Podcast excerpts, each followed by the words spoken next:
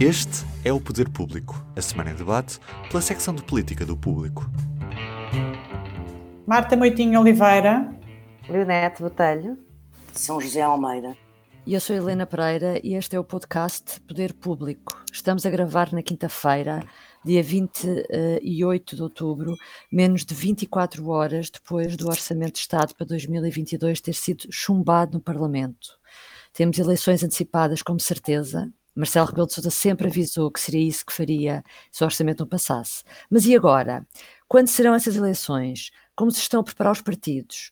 E vai dar tempo para a direita se reorganizar? Rio ainda se vai conseguir manter no poder? Tantas dúvidas que se levantam. Leonete, começo por ti. A bola está do lado de Marcelo, nesta altura. Ele já disse que as eleições poderiam ser em janeiro, já deu prazos até. Quais são as contas que o presidente está a fazer? Hum, bom, eu não sei exatamente quais são as contas que está a fazer, mas é possível fazer algumas contas eh, com base nos prazos constitucionais e com base em algumas informações que vamos tendo. O Presidente disse de facto que seriam em, em janeiro, uh, e o que diz a lei e a Constituição, a lei eleitoral e a Constituição, é que depois da publicação do decreto de dissolução, o Presidente tem que marcar as eleições no prazo de 55, entre 55 e 60 dias, o que quer dizer que um, o Presidente da República tem um prazo muito apertado para fazer isto. A sua margem está, sobretudo, na capacidade de uh, adiar uh, algum tempo a, a, publicação do decreto de dissolução, uma vez que ele vai fazer a última diligência com vista à dissolução, que já anunciou repetidamente, no dia 3 de novembro. Portanto, aquilo que sei é que se fala em alguns meios, nomeadamente na, na, em alguns gabinetes governamentais, da data de 5 de fevereiro para as eleições.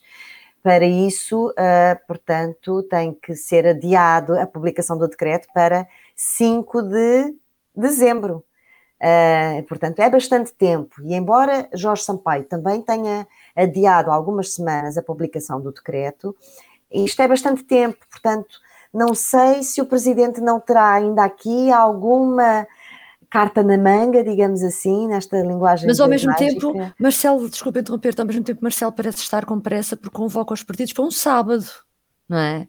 Portanto, é, parece que está a querer acelerar o processo. Por um lado, parece ter pressa, por outro, eh, não se compreende bem qual será a pressa do presidente, na medida em que Uh, quer dizer, o, o cenário que o, que o presidente, uh, o presidente sabe que o seu partido de origem uh, está em rebelice e vai a eleições a 4 de dezembro e tem um congresso para fazer, não é? E, portanto, e sabe de todos os lados, inclusive reuniu-se esta semana com Paulo Rangel e dificilmente esse assunto não terá sido abordado. Obviamente. Como é que viste? Essa reunião foi muito criticada.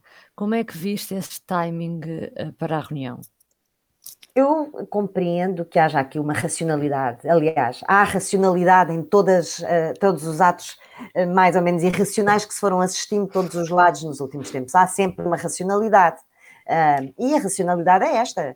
Há um, um, challenger, há um candidato que se apresenta à liderança do PSD e pede uma audição, uma audiência ao Presidente da República, não tem absolutamente nada de extraordinário.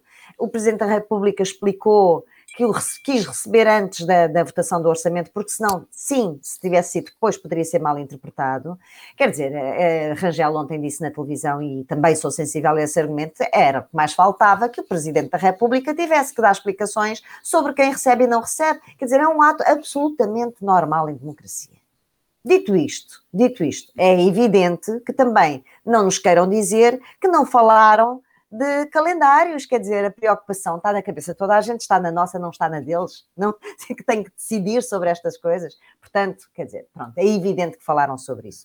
É evidente que, que, que Marcelo não tinha que convocar o Rui Rio porque, porque ouviu. Uh, uh, porque ouviu o candidato, foi, uma, foi o candidato Paulo Rangel que pediu a audiência, o candidato Rui Rio não pediu a audiência, o presidente do PSD vai ser ouvido uh, no, no, calendário oficial, portanto não uhum. me parece nada. Agora que há um bocadinho de irracionalidade em todos os atos também do Presidente da República nos últimos tempos, também me parece que há, e acho que se precipitou até perante sua, os seus próprios uh, uh, interesses que nós conseguimos perceber, acho que se precipitou bastante em dizer várias coisas sobre as eleições antecipadas, poderia perfeitamente ter feito todo o seu, uh, toda a sua, todo o seu xadrez, todo o seu jogo uh, político, no âmbito dos seus poderes constitucionais, obviamente, uh, com um bocadinho de mais cautela, sem, sem esta pressa de que tu falaste, e do dizer que logo, logo, logo para eleições, quando basta pormos um bocadinho nos sapatos do presidente para perceber que ele não tem assim tanta pressa e que tem interesse uhum. que o seu partido se clarifique.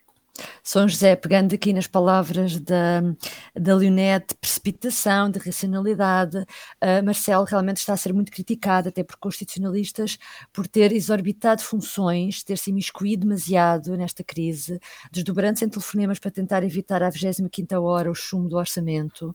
Como dizia esta semana, até José Miguel Judice dizia que Marcelo é um assustadiço e ficou em pânico com a iminência de uma crise. Foi isso que aconteceu? Eu não sei se ele ficou em pânico, eh, nem sei se ele é uma pessoa que se assusta. Não faço esse tipo de apreciações. Agora, eu acho que ele não se precipitou. Ele atropelou os pés e atropelou o processo. Eu já assisti a outros processos de dissolução da Assembleia, de quedas de governos, até de um presidente admitir um primeiro-ministro,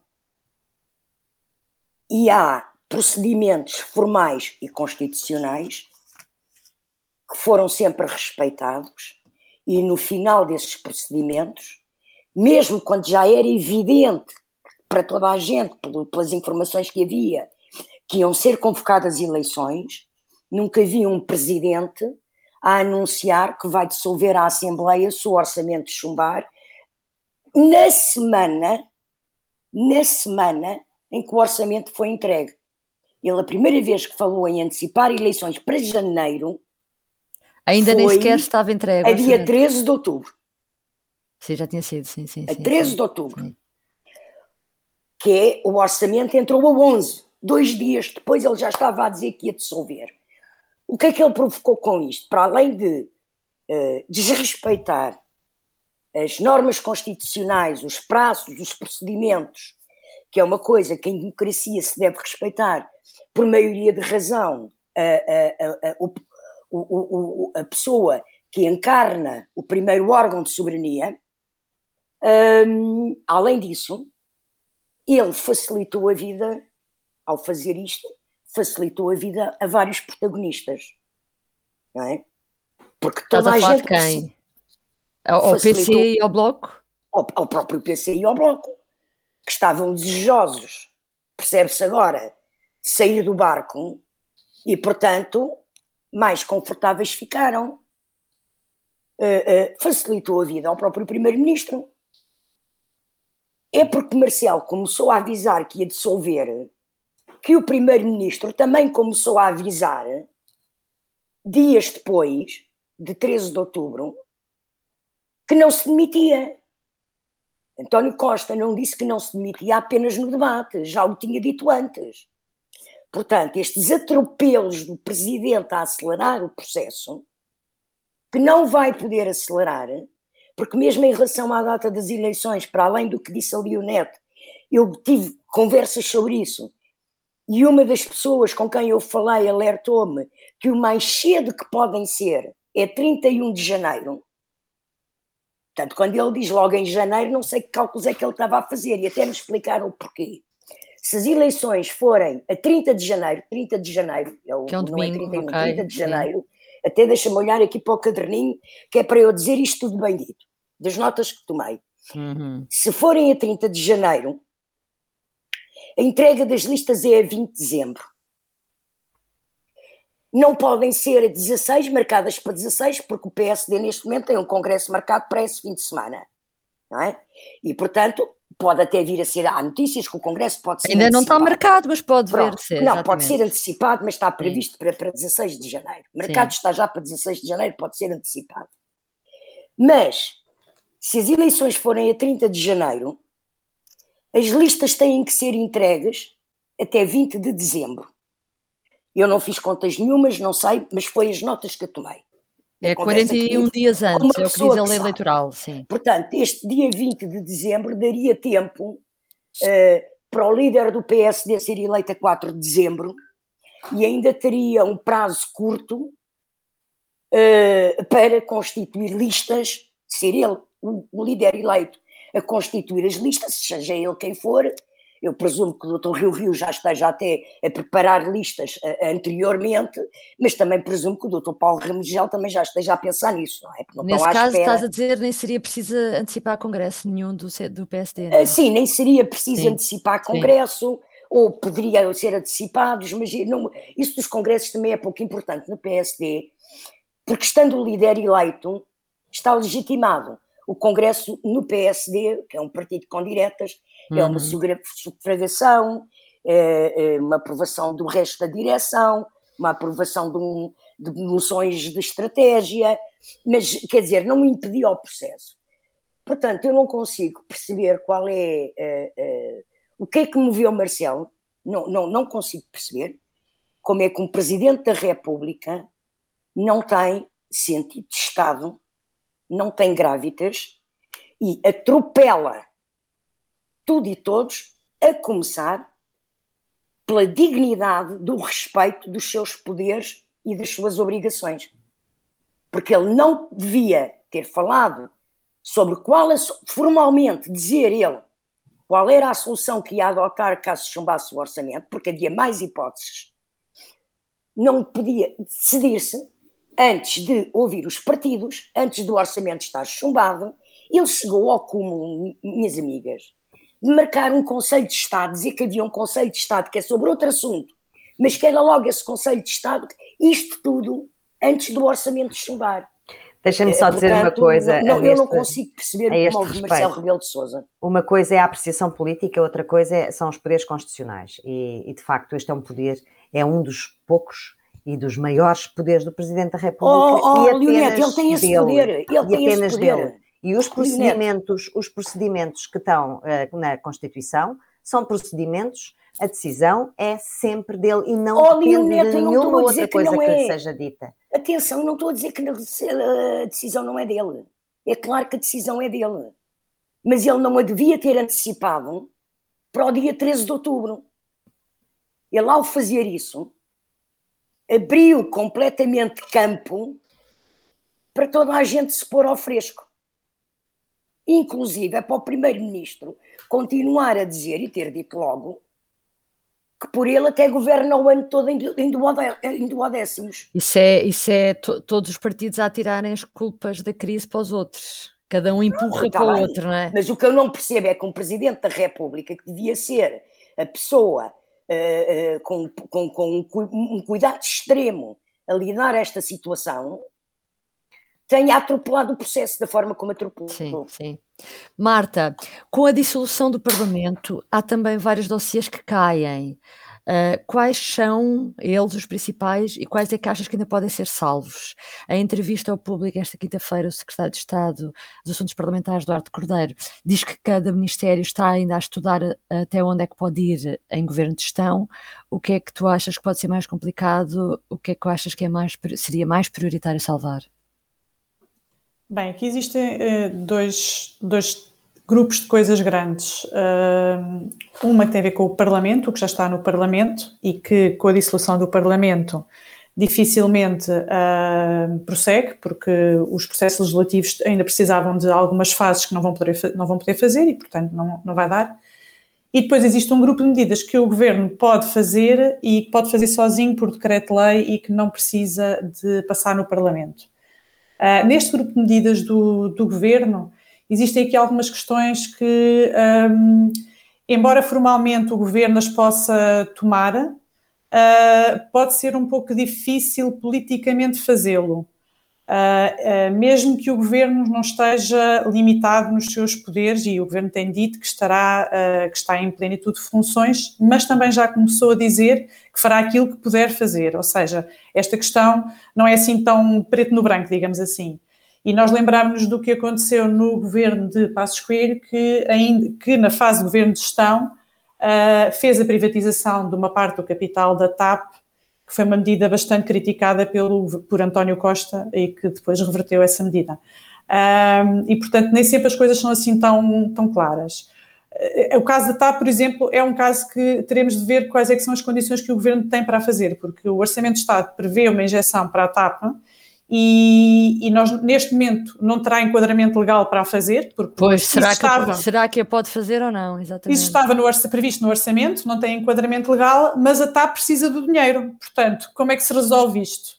Não sei se é possível uh, fazer um, uma medida, tomar, o governo tomar uma medida que a possa tomar só para este caso, portanto, o caso pontual de resolver o caso da TAP e que não, dependa do, não dependendo do Parlamento, que depois, entretanto, será dissolvido.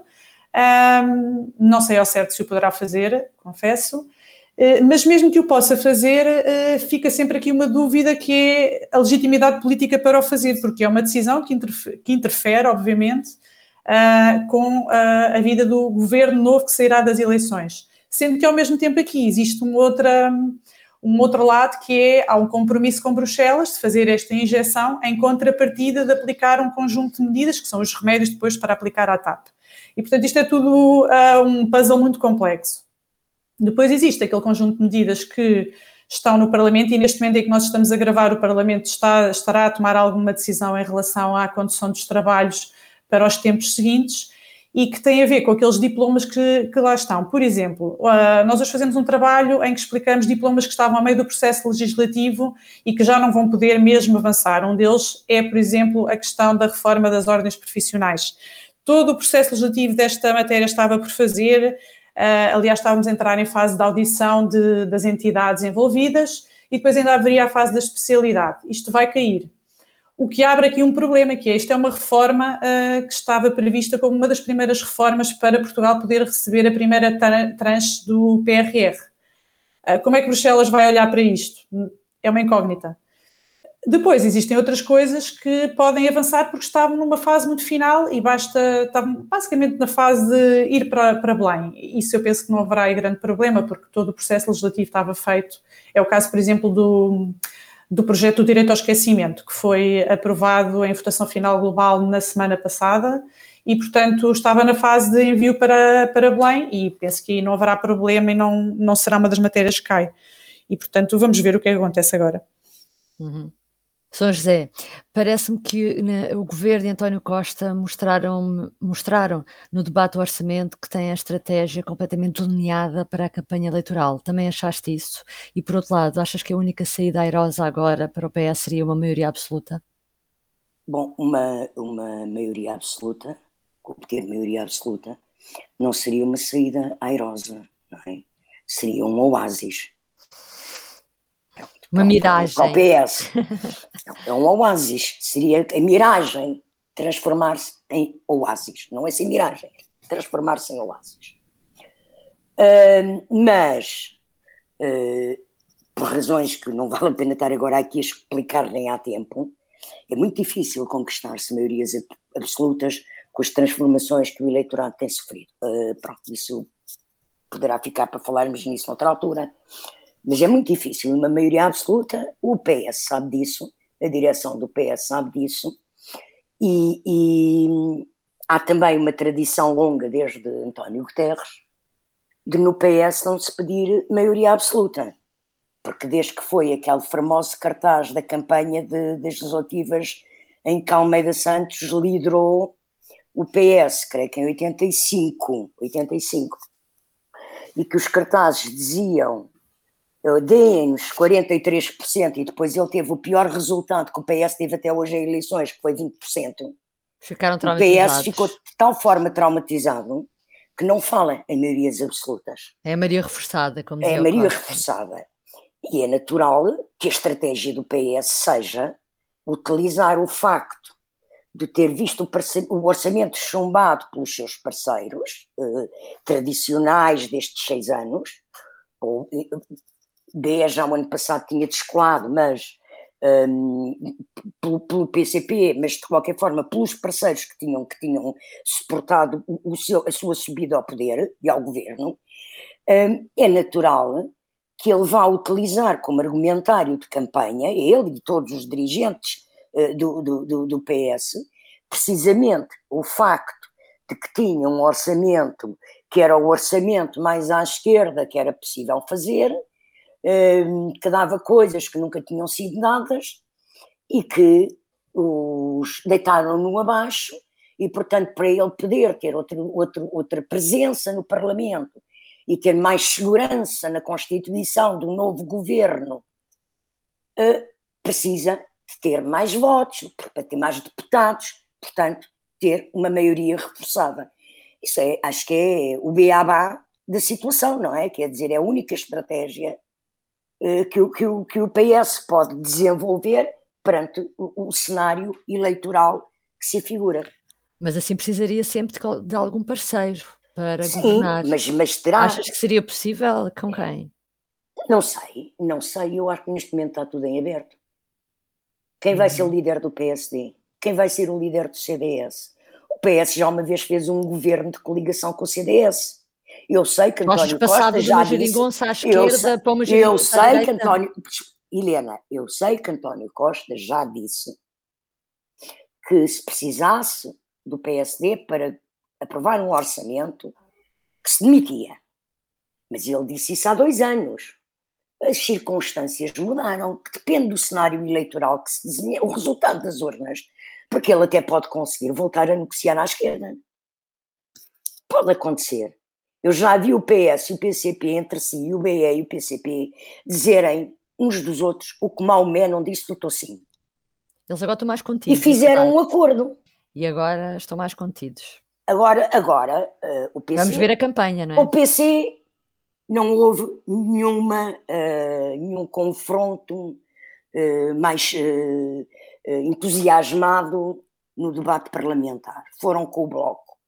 Portanto, é ver, é, eu acho que isso só se vai perceber depois do resultado de, de, das urnas. E aí uhum. vê-se uhum que tipo de alianças podem ser formadas. Ok. Vamos e como daqui sobre... até janeiro ou fevereiro ainda muita água vai passar por baixo das pontes e muita coisa vai ser dita e feita, eh, vamos ter que ter muita calma até ao dia em que de facto houver resultados eleitorais. Ok, nós temos calma, mas gostamos muito de falar da, do dia das eleições. Então vamos falar do dia das urnas.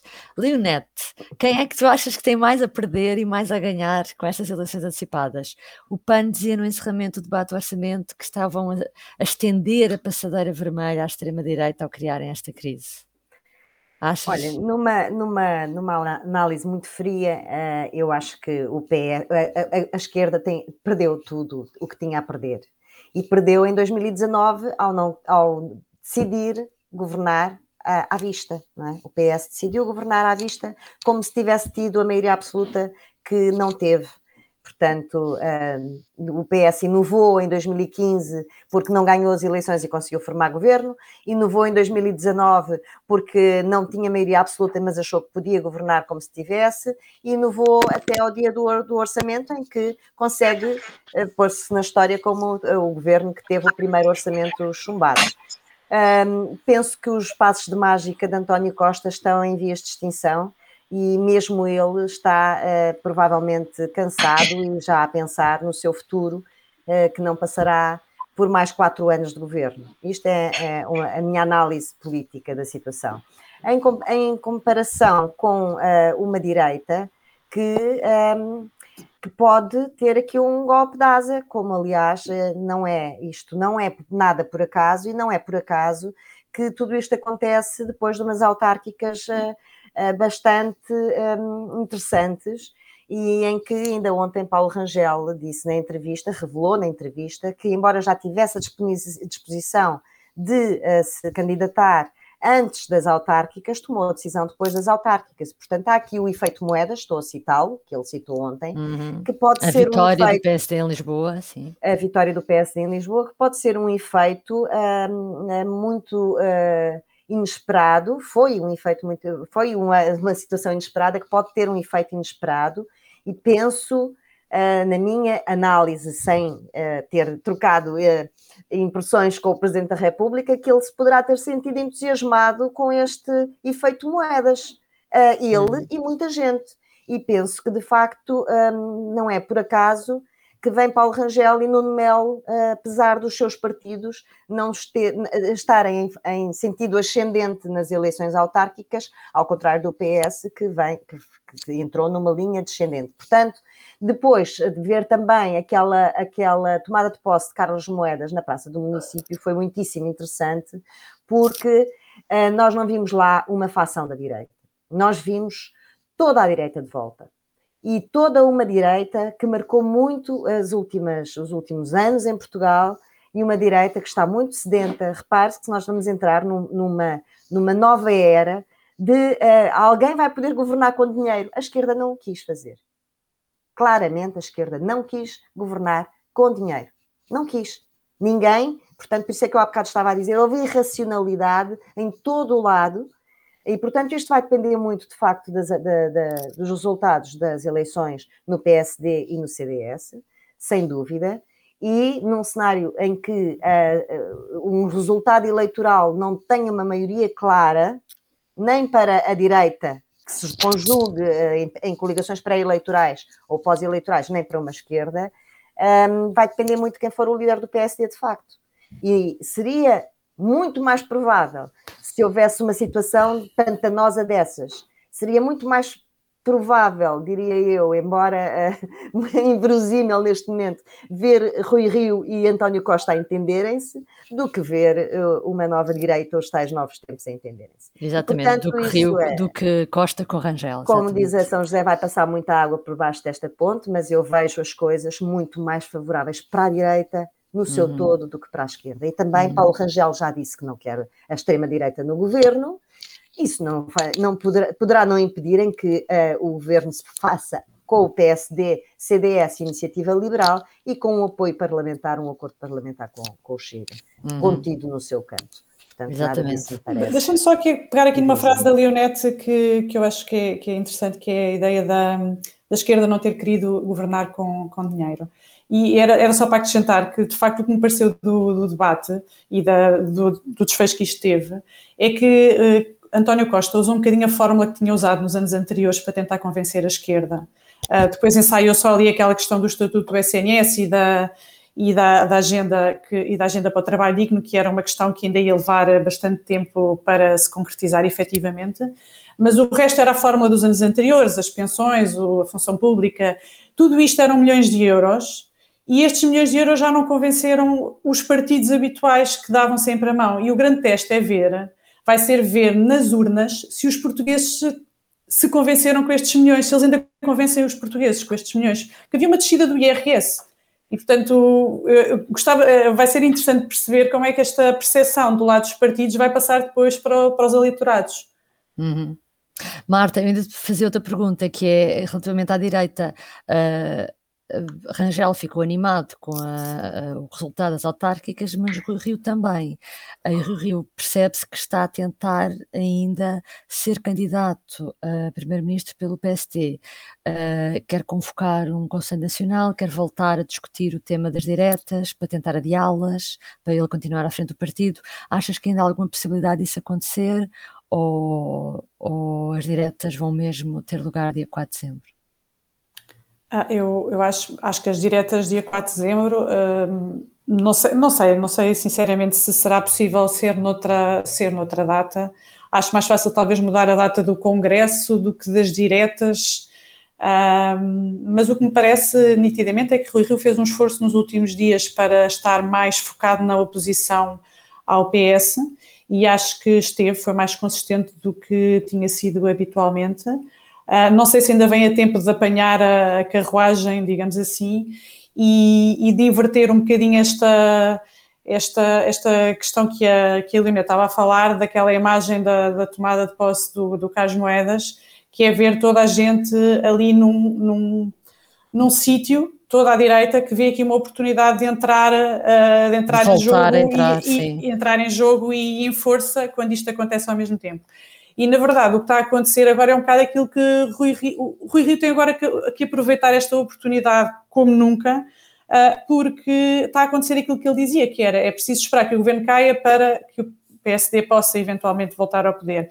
E foi o que aconteceu, tivemos que esperar que o governo caísse. Uh, eu não sei se ele vai conseguir agora uh, inverter, pelo menos ali junto aos militantes, aquela percepção que havia de uma, de uma oposição um bocadinho errática e inconsistente que, que se foi vendo ao, ao longo do tempo. Uhum. Bom, para terminar, os nossos públicos notórios da semana, que talvez tenham muito a ver com a crise política ou não. Comece por ti, Leonete. Ah, sim, quer dizer, eu acho que foi, foi público e notório que Marcelo Rebelo de Sousa quis aparecer ontem na televisão à noite, depois do chumbo da, do Orçamento de Estado, quando vai fazer algo muito estranho no século XXI, nesta altura, que é, vai ao multibanco uh, para pagar uma conta, não é? Antes de jantar com o Presidente da Assembleia da República, com o Primeiro-Ministro, que, que, que, vão a Belém a seu pedido e no âmbito desta, do calendário, quer dizer, um, foi muito uh, caricata esta situação, uh, que sinceramente não se compreende, e a primeira coisa que me ocorreu foi pensar que ele estava com medo de que o multibanco também ficasse a trabalhar em duodécimos. São José Almeida. Eu saliento um momento do debate parlamentar, uh, quando a líder do PAN, Inês Sousa Real, discursou, e em que a bancada do PS aplaudiu com entusiasmo. Um, penso que foi um sinal uh, do que pode até ser as novidades de conjugação de forças uh, que poderão surgir depois das, uh, das eleições. Porque, de uhum. facto, o PAN desde que tinha um deputado só, desde o primeiro ano, mesmo havendo um acordo com parceiros como o PCP, o BE e o PEV, o PAN, no Parlamento, viabilizou todos os orçamentos de António Costa. Sempre foi muito primeiro, fácil o diálogo o entre o PS e o PAN. Negociando, o deputado do PAN e anterior líder foi ele que tomou a iniciativa, eu escrevi sobre isso na altura e até se fizeram trabalhos sobre isso. Foi ele que tomou a iniciativa de ir como interlocutor ao governo, logo no primeiro orçamento, propor coisas, e desde esse momento esse, esse entendimento existiu.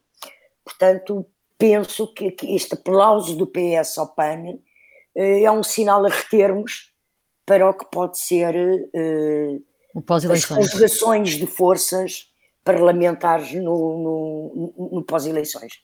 Marta, qual é o teu público notório? O meu público notório são os 990 milhões para a TAP, mas que nós não sabemos para onde é que vão voar. É muito dinheiro. É, é. E, e basicamente uh, é, um, é um montante que uh, fechava o conjunto de injeções que eu penso que estão perto dos 2 mil milhões de euros para, para a companhia aérea e, e que agora estão pendurados porque o orçamento foi chumbado e ninguém sabe o que é que vai acontecer e, portanto, não sabemos para onde é que eles vão. Só para desafinar, o meu público notório não tem a ver com a crise, mas tem a ver com a Graça Freitas, que é diretora-geral de saúde, que demorou 28 dias a perceber que tinha que alterar as regras uh, da Covid-19 nas creches, nomeadamente permitindo uh, que os pais entrassem, voltassem a entrar nas creches como antigamente e que as crianças pudessem trazer brinquedos de casa. Desde há um mês, praticamente, que os jovens podem ir à discoteca sem máscara e ainda se vivia esta situação uh, nas creches, o que realmente era completamente absurdo. Uh, bom, ficamos por aqui um, esta semana. Uh, voltaremos de certeza com a crise política e os novos desenvolvimentos uh, na próxima semana. Obrigada por nos ter acompanhado. Até para a semana. O público fica no ouvido.